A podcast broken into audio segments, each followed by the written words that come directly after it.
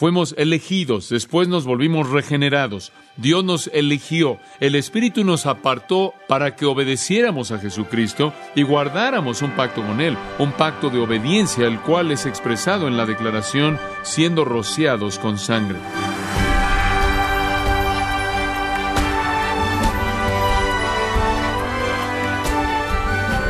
La palabra anunciar es característica del Nuevo Testamento. Si bien el pueblo de Israel servía de instrumento en las manos de Dios para desplegar su gloria, en nuestros días el instrumento que Dios usa es su iglesia. De esta manera, la iglesia debe anunciar, dar a conocer, mostrar al mundo quién es nuestro Dios y cómo Él se ha presentado en la Biblia. ¿Cómo podemos cumplir mejor con esta labor? La respuesta en nuestro estudio titulado Los privilegios del creyente la separación, la posesión y la iluminación, escúchelo a continuación en gracia a vosotros.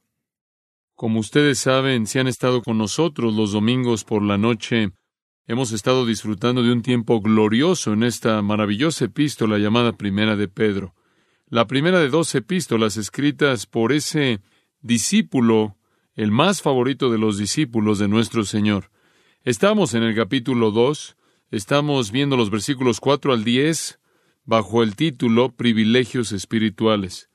Cuando comencé la serie hace cinco o seis semanas atrás, no tenía idea de qué tanto tiempo nos tardaría el terminarla, pero me da gusto que hemos pasado tanto tiempo debido a la riqueza tremenda de esta gran porción de las Escrituras. Primera de Pedro 2, 4 al 10, y vamos a estar retomando nuestro estudio a partir de dónde nos quedamos y vamos a avanzar en esta noche. Ahora recordará usted en esta maravillosa carta escrita por Pedro que él está dirigiendo sus pensamientos a cristianos esparcidos, dispersos. Están viviendo circunstancias difíciles. Están contando el costo y pagando el precio de vivir su experiencia cristiana en un mundo hostil. Y en esta sección en particular, quizás tenemos el corazón del aliento de esta carta porque aquí el apóstol Pedro enlista los beneficios que Dios nos ha dado por su gracia. Le mencionamos hace un par de semanas atrás que con mucha frecuencia cuando estudiamos la palabra de Dios hablamos del costo de ser cristiano. Hemos hablado de eso en esta noche. No estamos hablando de lo que cuesta ser un cristiano en esta sección, estamos hablando de lo que paga. Estamos hablando de los dividendos, de los beneficios, las bendiciones. Estos son nuestros privilegios espirituales.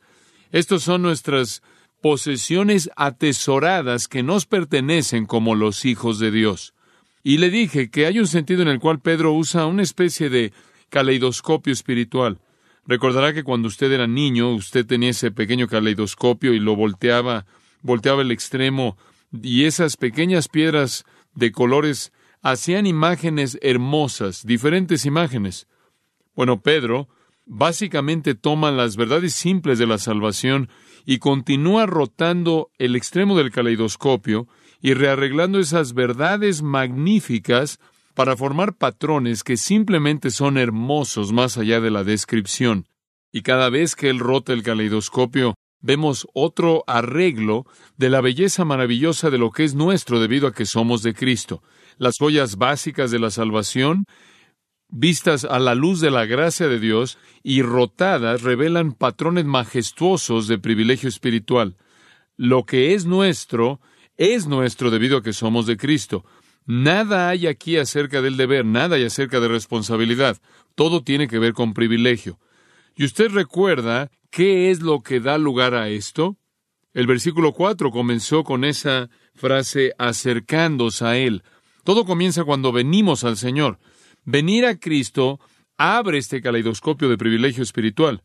Permítame mencionar rápidamente los que ya hemos señalado. El primer privilegio espiritual que Pedro discutió fue unión con nuestro Señor. Versículo 5, somos piedras vivas, edificados como una casa espiritual. Nos volvemos la casa en la cual el Espíritu de Dios mora. Nosotros, como piedras vivas, estamos unidos con la piedra viva en el versículo 4. Estamos unidos con Él como piedras vivas a una piedra viva. Somos edificados para ser la habitación misma de Dios. Y hablamos de esa unión con nuestro Señor. En segundo lugar, hablamos de acceso a nuestro Señor, o de tener acceso a Él. Señalamos en el versículo 5 que somos un sacerdocio santo. Y como un sacerdocio santo tenemos acceso a su presencia para ofrecer sacrificios espirituales aceptables a Dios a través de Jesucristo. De hecho, pasamos dos semanas hablando de lo que significa ser un sacerdote espiritual, y qué gran riqueza vimos ahí. En tercer lugar, discutimos la seguridad de nuestro Señor. No solo unión en nuestro Señor o unión con nuestro Señor, acceso a nuestro Señor, sino también seguridad en nuestro Señor. Y señalamos en el versículo 6, al final del versículo, que dice que el que en Él cree no será avergonzado. Nunca seremos avergonzados, nunca seremos decepcionados. Hay gran seguridad en conocer a Cristo. Nunca enfrentaremos desilusión, nunca seremos decepcionados. Estamos seguros en la promesa de su palabra. En cuarto lugar, discutimos otro privilegio espiritual, afecto hacia nuestro Señor. Versículos 7 y 8. Para los que creéis, Él es precioso. Y uno de los grandes beneficios de ser un cristiano es que Cristo se vuelve precioso para usted y usted tiene el privilegio de amarlo. Y el amor, claro, es lo más emocionante, es la emoción más emocionante, más impresionante, la más maravillosa de todas las emociones y todas las expresiones. Y entonces es un privilegio espiritual el que podamos valorar a Cristo como alguien quien es preciado y amarlo, aquel a quien el mundo rechaza. Y después, en quinto lugar, vimos el privilegio espiritual de la elección por parte de nuestro Señor. Señalamos en el versículo 9 que vosotros sois linaje escogido. Esto es que Él nos ha escogido puramente en base a su propia predeterminación soberana, porque Él quiso amarnos y no hay nada en ese acto que tenga nada que ver con que nosotros lo merezcamos, o que nos lo ganemos, o que seamos dignos de ello en ninguna manera, en ninguna forma. Hemos sido amados puramente como resultado de su propia elección. En sexto lugar, discutimos el privilegio espiritual de dominio con nuestro Señor. No solo somos un linaje escogido, sino que también somos real sacerdocio. No solo un sacerdocio, no solo un sacerdocio santo, sino un real sacerdocio, lo cual indica nuestro dominio. Gobernamos y reinamos con Él. Ahora Pedro voltea el caleidoscopio una vez más y llegamos al séptimo privilegio espiritual para esta noche. Llamémosle separación para nuestro Señor, unión con nuestro Señor, acceso a nuestro Señor, seguridad de nuestro Señor, afecto hacia nuestro Señor, elección por nuestro Señor, dominio con nuestro Señor y ahora tenemos separación para nuestro Señor. ¿Sería tan amable de observar el versículo 9? No solo somos un linaje escogido, no solo somos real sacerdocio, sino que somos una nación santa. Nación santa. La palabra nación es etnos, de la cual obtenemos grupos étnicos y simplemente significa un pueblo. Somos un pueblo santo. ¿Qué significa santo? Significa separado, apartado, separado. Somos un pueblo santo. Ahora recordará usted que a lo largo de este pasaje Pedro está usando su conocimiento de qué? El Antiguo Testamento. Él está citando y haciendo referencia al Antiguo Testamento. Y cuando él dice que somos una nación santa, sin duda alguna tiene Éxodo 19:6 en mente, porque eso es exactamente lo que dice acerca del pueblo de Dios, Israel, bajo el antiguo pacto. Y me seréis un reino de sacerdotes y una nación santa. Esta designación en particular del pueblo de Dios también se encuentra en Levítico 19:2, Levítico 20:26, Deuteronomio 7:6 y en Isaías 62, 12. Entonces era muy común llamar al pueblo de Dios bajo el antiguo pacto una nación santa. Y no puedo evitar sino pensar, como usted recordará, que esos textos del Antiguo Testamento tenían a Israel en mente y lo trágico que fue que Israel como nación santa perdió el privilegio de ser el pueblo único de Dios debido a la incredulidad y de esta manera perdieron los grandes privilegios de pertenecer a Dios. Y qué tragedia fue para Israel lo que se ha vuelto ahora bendición para nosotros, como Pablo lo señala en Romanos, cuando él habla acerca de apartar o hacer un lado al judío, el hecho de hacer un lado al judío se convierte en las riquezas del gentil. Dios ahora tiene un nuevo pueblo, y este será el nuevo pueblo hasta que Israel finalmente se vuelva en fe al Mesías. Entonces somos la nueva nación santa. Hasta la salvación de Israel somos la nación santa de Dios. Ahora, ¿qué significa eso? Bueno, simplemente que hemos sido apartados para Dios. ¿Dice ustedes eso para servicio? Sí, pero primordialmente, y esto es lo que quiero que observe, primordialmente es para tener una relación porque el servicio emana de la relación. Dios, por su gran gracia, ha hecho lo que es inconcebible para mí, para cualquier persona que piense en esto. Francamente es inconcebible que Dios traiga pecadores a sí mismo, que Dios atraiga a pecadores viles, miserables a sí mismo, sacándolos de la oscuridad a la luz, de la muerte a la vida, del reino de Satanás al reino de su amado Hijo, sacarlos de la comunión con Satanás y los demonios y llevarlos a la comunión consigo mismo. Pero eso es exactamente lo que Él ha hecho. Él nos ha separado del pecado, Él nos ha separado de Satanás, Él nos ha separado del mundo, por así decirlo, Él nos ha separado para sí mismo. Quizás la palabra que la teología ha usado más para describir esto es santificación. Somos un pueblo santificado. Eso es lo que nación santa significa. Hemos sido separados de lo que es impío y hemos sido entregados a Dios. ¿Cómo sucedió esto? Regresa al capítulo 1, versículo 1. Dice que somos elegidos. Somos elegidos, al final del versículo 1, después del versículo 2, según la presencia de Dios Padre, en santificación del Espíritu. Y eso, amados, expresa salvación. Fuimos elegidos, después nos volvimos regenerados. Dios nos eligió, el Espíritu nos apartó para Dios, para que obedeciéramos a Jesucristo y guardáramos un pacto con Él, un pacto de obediencia, el cual es expresado en la declaración siendo rociados con sangre. Entonces, de lo que estamos hablando aquí es salvación como una obra en la que nos aparta. Cuando usted fue salvo, no es solo que sus pecados fueron perdonados, eso es maravilloso, no es solo que fue apartado del infierno, usted literalmente fue llevado a la intimidad con Dios, lo cual es reflejado en una nueva relación y una nueva obediencia. El Espíritu Santo produce esa obra. Esa es la razón por la que Pedro dice, como vimos también en el capítulo 1, que hemos renacido, renacido del Espíritu. Hemos renacido por la palabra, la cual el Espíritu aplica a nuestros corazones. Entonces, en el nuevo nacimiento hay una obra en la cual Dios nos aparta para sí mismo. Aunque somos elegidos desde antes de la fundación del mundo, todavía somos parte de la masa de humanidad no redimida hasta que en la salvación el Espíritu Santo nos separa del mundo y el pecado y la muerte para Dios. Hay muchas escrituras que señalan esto. No quiero profundizar en este punto o entrar a una discusión teológica que es tangencial, pero me gustaría mencionarlo. En Hechos 15 hay un par de versículos Versículo 7, Pedro se puso de pie y les dijo, hermanos, ustedes saben que en la antigüedad Dios eligió entre ustedes porque por mi boca los gentiles oyeran la palabra del Evangelio y creyeran. Y Dios, quien conoce el corazón, les dio testimonio dándoles el Espíritu Santo, así como lo hizo con nosotros, y no hizo distinción entre nosotros y ellos, esto es entre judío y gentil, purificando por la fe sus corazones.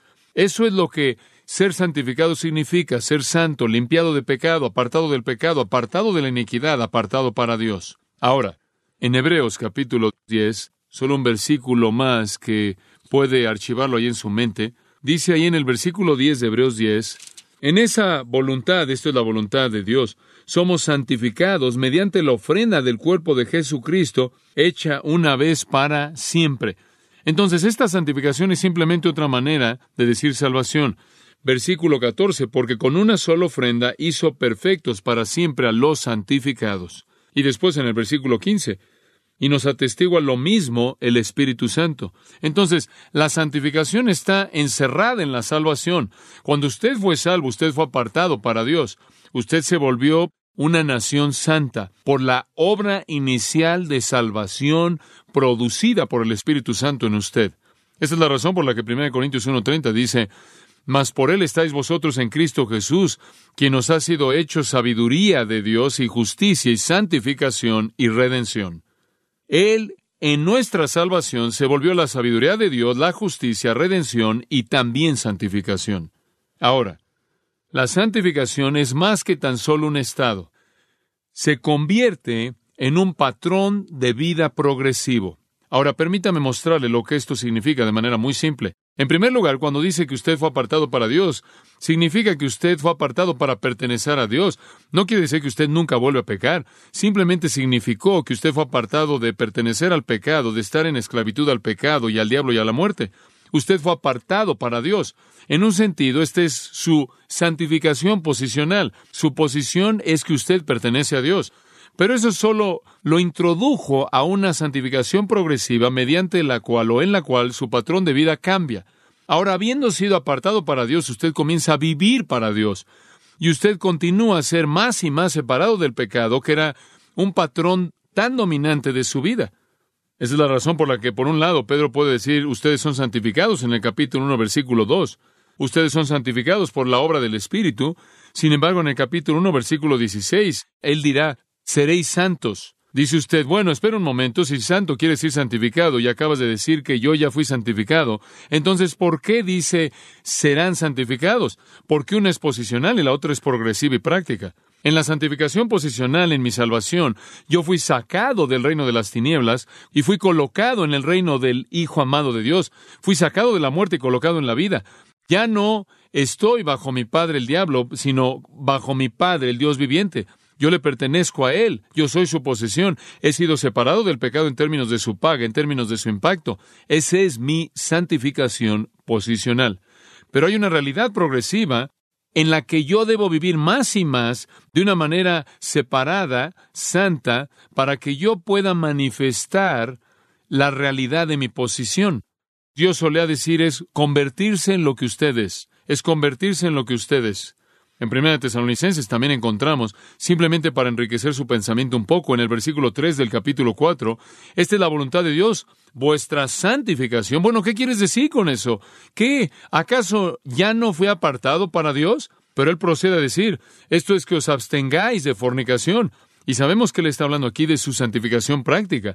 De hecho, hay tres tipos de santificación, posicional, práctica y definitiva. La santificación definitiva es cuando somos como Cristo, totalmente apartados para Él. Y eso no sucede en esta vida, sino en la vida venidera. Hay muchas otras escrituras que podríamos ver, pero creo que usted entiende. En la salvación tenemos el privilegio de ser apartados para Dios. Nos volvemos su posesión, el pecado ya no tiene dominio sobre nosotros, Romanos 6 dice, ya no somos su esclavo, ya no estamos bajo la esclavitud incontrolable del pecado, ya no somos los hijos de Satanás, hemos sido apartados como el pueblo santo de Dios, y ahora necesitamos manifestar esto prácticamente, esto es esta posición. Y simplemente para reforzar eso, en Hechos capítulo 20 hay un versículo muy interesante, versículo 32, creo que es ese, ¿sí? Y ahora Pablo dice, ahora se encomienda a Dios y a la palabra de su gracia, que tiene poder para sobreedificaros, y escuchen esto, y para daros herencia entre todos los santificados. ¿Qué quieres decir, Pablo? Todos los que son salvos. La herencia, la herencia eterna, le pertenece a todos los salvos. Y de hecho, él dice que los salvos, todos los salvos, son iguales así como lo son todos los santificados, porque ser salvo significa ser apartado para Dios. En Hechos capítulo 26, el apóstol Pablo en su defensa ante Agripa, en el versículo 18, le está dando a Agripa una repetición de lo que el Señor le dijo en el camino a Damasco. Y en el versículo 18 dice, esto es que te estoy enviando para abrir sus ojos, esto es los ojos de los gentiles, para que se vuelvan de las tinieblas a la luz y de la potestad de Satanás a Dios, para que puedan recibir perdón de pecados y una herencia entre los que han sido santificados por la fe en mí. Y ahí usted tiene ser santificado como una palabra paralela a la salvación. Por la fe es usted santificado, por la fe son salvos, por la fe son perdonados, por la fe recibe una herencia y por la fe usted va de las tinieblas a la luz, del dominio de Satanás a Dios. Todo está en ese versículo. Entonces tenemos un privilegio maravilloso. Ahora somos un pueblo santo. ¿Qué significa eso? Hemos sido apartados para Dios. Ya no somos poseídos por Satanás. Esto es, ya no es Él nuestro dueño. Ya no somos las víctimas que están en esclavitud al pecado que una vez fuimos. Hemos entrado en una nueva relación. Ahora somos un pueblo apartado para Dios. Esa es la posición. Y progresiva y prácticamente nos esforzamos para vivir a la luz de esa identidad santa, vivir de una manera acorde con nuestra posición, volvernos lo que somos. Usted podría decirlo de manera simple de esta manera. Somos un pueblo santo, llamados a ser santos. Somos un pueblo apartado para Dios, llamados a ser apartados para Dios. ¿Y por qué es el pecado un desastre tan grande en nuestra vida? Porque es tan contrario a nuestra unión con Cristo. Es tan contrario a quienes somos como un pueblo santo. Desafía todo lo que hay acerca de nuestra identidad porque hemos sido apartados para Dios. Ahora, ¿qué es esta separación en términos específicos de cómo la veo prácticamente en mi propia vida? Bueno, permítame ver si lo puedo ayudar con esto. En primer lugar, lo que no es. No es la separación de un monje. No estamos hablando de que si usted va a ser santificado prácticamente, usted tiene que aislarse del mundo. Eso es externo, eso no hace nada para el corazón. Hay aquellos que ven la separación como algún tipo de externalismo de monje. No es la separación del monje, no es la separación del fariseo tampoco. El fariseo también era alguien externo, alguien que se alabó por fuera. Su corazón está lleno de huesos de hombres de muertos. Es miserable, pero está pintado por fuera. Él no hace esto y no hace aquello, y él no dice esto, y él no, él dice no aquello, y él dice no a esto. Él limita su vida de manera legalista. Esa no es la separación de la que estamos hablando. Tampoco es la separación del estoico que cree que es un pecado mortal estar feliz y anda caminando por todos lados con un rostro sombrio y tiene un tipo de seriedad severa, un tipo de piedad que es, es algo nauseabundo. Eso también es algo externo. Dices, bueno, ¿de qué estás hablando? Permítame reducirlo de una manera tan simple como pueda. La santificación práctica es simplemente esto, cultivar una intimidad personal eficaz con Cristo. Cuando decimos que somos apartados para Cristo, de esta manera no solo estamos diciendo que estamos apartados para Él de manera posicional, ahora de que, ahora que somos sus hijos, sino que somos apartados para Él personalmente en términos de intimidad. En términos de intimidad. Esto es lo que Santiago dijo. Acercaos a Dios y Él se acercará a vosotros. El corazón de la santificación es lo que cultivo en una relación íntima con Jesucristo. Y estoy unido con Él. 1 Corintios 6 dice, el que se une con el Señor, un espíritu es con Él. Ya he sido unido con Cristo. Esa es la razón por la que la inmoralidad es algo tan vil, porque une a Cristo con la ramera, como Pablo dice en ese capítulo. De lo que realmente estamos hablando cuando hablamos de una nación santa es, en primer lugar, posicionalmente apartado. En segundo lugar, íntimamente apartado. Y usted nunca será una persona santa en el sentido más pleno, en el sentido pleno, hasta que usted haya cultivado una relación de intimidad con el Cristo viviente. Esa es la búsqueda maravillosa de la santificación. La gente siempre quiere llegar al meollo de todo. ¿Qué es lo que significa ser santificado? Significa buscar, cultivar tal intimidad con el Cristo vivo que controla su conducta. Y le voy a decir algo en este momento. Usted nunca controlará su conducta fuera de una relación de intimidad con el Cristo vivo. Le dije eso hace unas cuantas semanas atrás. Tenemos una nueva santificación en el mundo actual. Es santificación sin Cristo y no funciona. Esa es la razón por la que tanta gente en el ministerio está fracasando. Tanta gente cae en pecado, porque está tratando de vivir la vida cristiana y vivir una identidad santa sin el Cristo vivo, haciéndolo mediante métodos y medios y supuesta psicología cristiana, introspección y imagen de uno mismo y autoanálisis y todo ese tipo de cosas. Debe haber intimidad con Cristo. Y entonces, la búsqueda de nuestra santidad es la búsqueda de una relación íntima. Eso involucra vulnerabilidad y gran apertura, porque conforme usted se acerque en intimidad a Cristo, Él va a ver su vida y su pecado se vuelve obvio. Pero permítame animarlo a que eso, eso es absolutamente crucial, absolutamente crucial. Veamos el punto 8.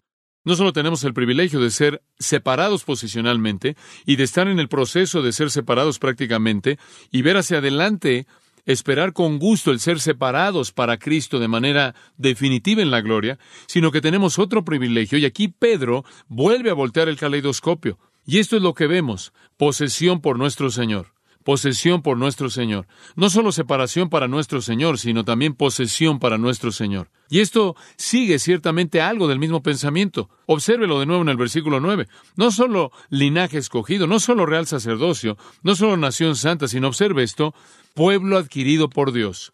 Pueblo adquirido por Dios. Y de nuevo Pedro está pensando en Éxodo 19:5, en donde dice, vosotros me seréis mi posesión entre todos los pueblos. Él quizás está pensando en Isaías 43, 21, en donde dice, este pueblo lo he formado para mí mismo. Él dice lo mismo en Deuteronomio 7, 6, Deuteronomio 14, 2, Deuteronomio 26, 18, Malaquías 3, 17, muchos lugares. Israel de la antigüedad también fue un pueblo poseído por el Señor. Ahora permítame explicarle brevemente la palabra posesión. Significa adquirir, comprar, adquirir por precio. Es la misma palabra, por cierto, que se usa en Efesios capítulo 1, versículo 14, en donde dice la redención de la posesión de Dios. Es comprar por precio. Somos la posesión misma de Dios porque Él pagó el precio. ¿Cuál fue el precio? Hechos 20, 28. La iglesia que Él compró con su propia ¿qué? Sangre, con su propia sangre. 1 Corintios 6:20, vosotros no sois vuestros, sino que fuisteis comprados por precio, comprados por precio. El precio fue la muerte del Señor Jesucristo. Tito 2:14, Él se entregó a sí mismo para redimir o comprarnos de toda impiedad, escuche esto, y purificar para sí mismo un pueblo suyo, su propia posesión. Él nos adquirió.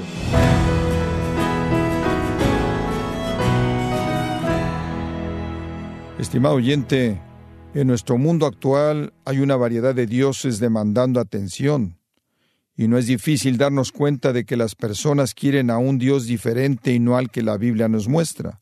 Sin embargo, es nuestra labor como creyentes presentar y mostrar al único Dios vivo y verdadero. Estimado oyente, si se ha perdido alguno de los mensajes de nuestra serie actual titulada Los privilegios del creyente, Recuerde que puede descargarlos de manera gratuita a través de nuestra página en gracia.org, así como ordenarlos en CD para compartirlos con sus seres queridos o para su archivo personal. Quiero recordarle, estimado oyente, que el pastor John MacArthur es rector de The Master University y The Master Seminary, y precisamente Master Seminary en español está produciendo un video de un programa corto llamado 90 Segundos de Teología, en donde los miembros de la facultad exponen para usted temas de suma relevancia. Para acceder a los videos de 90 Segundos de Teología en Masters Seminary, por favor vaya a Masters Español en YouTube. Repito, Masters Español en YouTube. Si tiene alguna pregunta o desea conocer más de nuestro ministerio, como son todos los libros del pastor John MacArthur en español o los sermones en CD que también usted puede adquirir, escríbanos y por favor mencione la estación de radio por medio de la cual usted nos escucha en gracia a vosotros. Es importante conocer no solo el país y ciudad de donde usted nos escucha, sino también la radio. Para quienes contactan nuestro ministerio por primera vez, pueden solicitar una copia del mensaje de promoción sin costo alguno, un mensaje por oyente únicamente.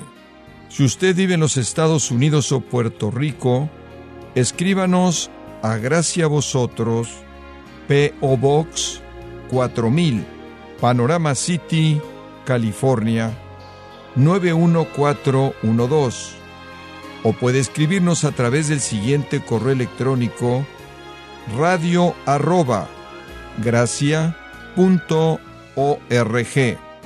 En nombre del pastor John MacArthur, nuestra coordinadora de estaciones Marilina Caruli y del personal, le damos las gracias invitándole para que nos acompañe en la próxima edición para continuar desatando la verdad de Dios un versículo a la vez, aquí en Gracia a Vosotros.